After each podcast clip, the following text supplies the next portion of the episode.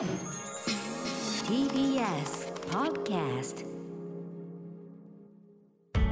発信型ニュースプロジェクト。TBS ラディオ905-954おぎゅうえちきセッション。ここからは最新のニュースをお送りするデイリーニュースセッション。まずはこちらのニュースからです。明日緊急事態宣言発表へ。詰めの協議続く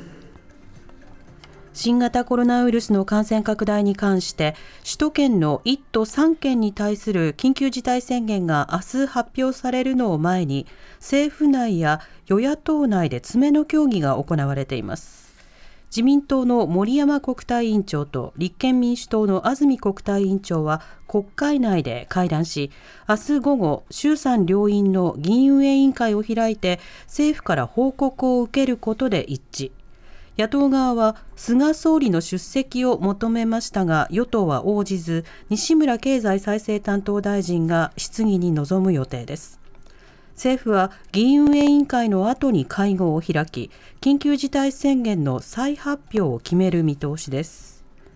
一方厚生労働省の専門家会合アドバイザリーボードが今日会合を行い脇田座長は会見で大都市圏の感染拡大が地方での感染発生にも影響していると考えられるとして緊急事態宣言の期間について1ヶ月では難しいとの認識を示しました。新型コロナウイルス東京で1591人の感染確認。東京都は今日新型コロナウイルスの感染者が1591人確認されたと発表しました。一方福岡県では陽性者の名前や住所などの情報を少なくとも数千人分が1ヶ月余りにわたってインターネットで公開されていたことが TBS の取材で分かりました。福岡県は指摘を受けてこれらのファイルを削除しましたが事実関係は確認中としています。そんな中 WHO 世界保健機関のテドロス事務局長は昨日新型コロナウイルスの起源解明に向けた中国への国際調査団が中国当局の最終許可が下りず入国が実現していないとして大変失望していると表明しました。テドロス事務局長は中国当局に対し調査団の派遣は WHO にとって最優先事項だと伝達していて早期に調査が開始されることを望んでいるとしています。それでは明日緊急事態宣言の発表へこちらのニュースについて TBS ラジオ国会担当の澤田大記者に聞きます。よろしくお願いします。よろしくお願いします。さて今日専門家による厚生労働省の助言機関アドバイザリーボードこちらがまああの行われて取材されたということですけれどもどんな議論されてたんでしょうか？はい。あのまあ今の感染状況についてというところが、まあ、メインの話だったということですね。はい、あの全国で見ていくと、えー、そこまで爆発的に増えるっていうところまでは至ってなさそうだというぐらいなところが実は出ていて、えー、あそうなんだというふうにちょっとびっくりしたんですけれども、はい、全体的にはまあ少し下がるっていう方向に行くような流れはできてきているかなと、えー、一方、やっぱ東京をはじめとするまあ1都3県、特に首都圏に関しては、えーまあ、増えているというか、まあ、まあ止まらない状態とい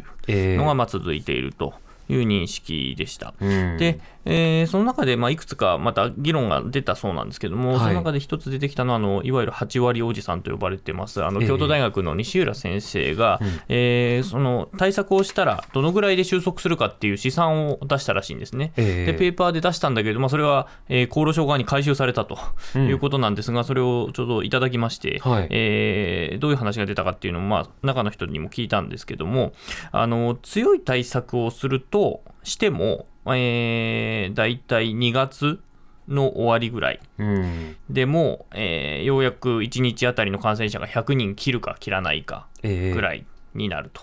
い。うこと、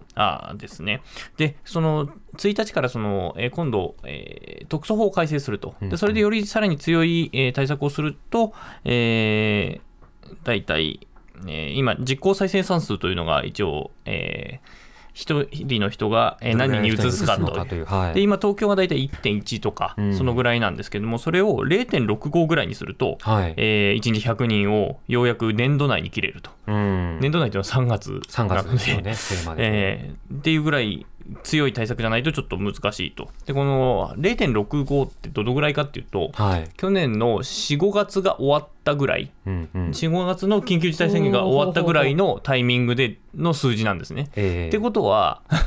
あの時ってものすごい強い接触を控えるっていう対策を打って、うんうん、それでようやく2か月ぐらい経って出た数字なので、はい、今回の割とパーシャルな形の緊急事態宣言で、果たしてその数字が出せるのかっていうのがあると。部分的、限定的で、果たしてどこまで効果があるのかということですよね。で、うん、それに関してあの会見で、えー、脇田座長ですね。あの、アドバイザリーボードの脇田座長は、やはりその1か月での収束は難しい、これ、昨日あの分科会の尾身会長も同様の発言をしてましたし、えー、今日アドバイザリーボードに出たメンバーも、1か月でなんていうのは到底無理だと。いうニュアンスの話をしてました、はい、どんなに見てもまあ1か月半から2か月は最低かかると、でもただ政府は1か月だっていうのを今言っているようなので。うん。そこでまあ温度差というのは当然あるということですね、うん、ちなみになんですけれども、今、北海道が同様の、えー、飲食店の、えー、時短のえー、対策をして、ちょうど今2か月ぐらい、はい、それでようやく、えー、夏前ぐらいのペースに入るか入らないかぐらいのところなので、えー、北海道レベルでそうなんですね。で北海道に至っては、まあ、基本的には札幌と旭川のすごい部分的なところで、えー、起きている感染だったので、えー、それからすると、東京は東京だけじゃなくて、うん、その周辺の、えー、県まで広がってますので、それをさらに下げていくっていうことは相当難しいなということが、まあ、今日専門家の話を聞いていてもよく分かりました。うん。西浦さんのその作成した資料が、うん、まあ、厚労省の方でま止められたっていうのは、これ、どういうことなんですか、うん、なんか具体的な説明がよく分からなくて、会見でもその沖田さん聞かれたんですけれども、えー、今日は感染状況についてのあくまでも会議なので、はい、それ以外のものに関しては回収するするというのが、まあ、一応、厚労省の説明と。はあまあ、あの西浦さんのペーパーというのは感染状況を分析した上で、どの対策をどの程度した方がいいのかというようなことのシミュレーション、ね、そうシミュレーションですね、何もしなかったらどうなるとか、うん。このぐらいの対策、弱めの対策だとこうなるとかっていうことなんですけど、うん。うん、ただあの、例えば緊急事態宣言を出すときに、あの前回の例えば安倍総理の時もそうでしたが、具体的な、まあ、グラフなんかもね、その何度もテレビなどで取り上げられたと思うんですけれども、どれぐらいの対策をすれば、8割減らせば、6割減らせば、減らせばという、いろんなシナリオを見せてましたよね、うん、今回はシナリオっていうのがなかなか行政から語られない状況がありますよね。そうですね。具体的にその見えてこない、うん、まああの例えばまあ数字で言うならば、あのテレワークに関しては、まあ昨日の分科会の提言ではまあ7割までやってくださいねと。い。う数字が出たりとか、はい、まあ、そういうのは出てきてはいるんだけれども、じゃあ具体的にどうかっていう、まあ、確かに接触機会8割と言われてもよくわからない感じは当時としてもありましたよね。えー、だだけれども、まあ、例えばなんとなくの気持ちとしてやっぱ10人会ってた人をまあ、2人にするぐらいのニュアンスかなとかっていう、なんとなくの肌感覚はあったかなと思うんですけど、えー、まあ、そういうのはちょっと見えにくくはあるかなというふうに思いますね、うん、その分それとはまた別のその、これ、厚労省のアドバイザリーボード、うん、こちらはあの厚労省のまあ専門家集団の方ですけれども、分科会、あの政府の方の分科会で昨日会見がありまして、でこちらの方でも緊急事態宣言に触れられていたと思うんですが、あの態度というのは今も相当前向きになっているということですか？そうなんですよね。あの、これ、緊急事態宣言に対しては、やはり全然出す気はなかったわけですよ、先月の末ぐらいまで、本当に。はい、で、今日あのその分科会のメンバーが中にいたので聞いてみたんですけれども、その人もやっぱり先あの年末の時点ではもう本当出す気はなくて、だいぶ先の対策だと、もっとひどくなってからの対策だと思っていたら、うん、あっという間にまあ数字が上がったのと、あと、それこそ、えー、首長さん、知事たちがまあ要請をしたっていう流れもあって、まあ、それでっていう感じですよね。うん、で、その特措法の改正についても、本当に当初は、えー、メンバーは必要ないと、えー、それ以前の対策で事足りるのであると。いうことを言ってたんですよ、はい、あのそれこそ先月の頭ぐらいまでは。で、それがまあいきなり変わってきたと。で、先月末の分科会で確かに特措法の改正については、えー、やる方向だということはあの、議論はするというところは言ってたんだけども、その時点であっても必要ないっていうメンバーが複数いた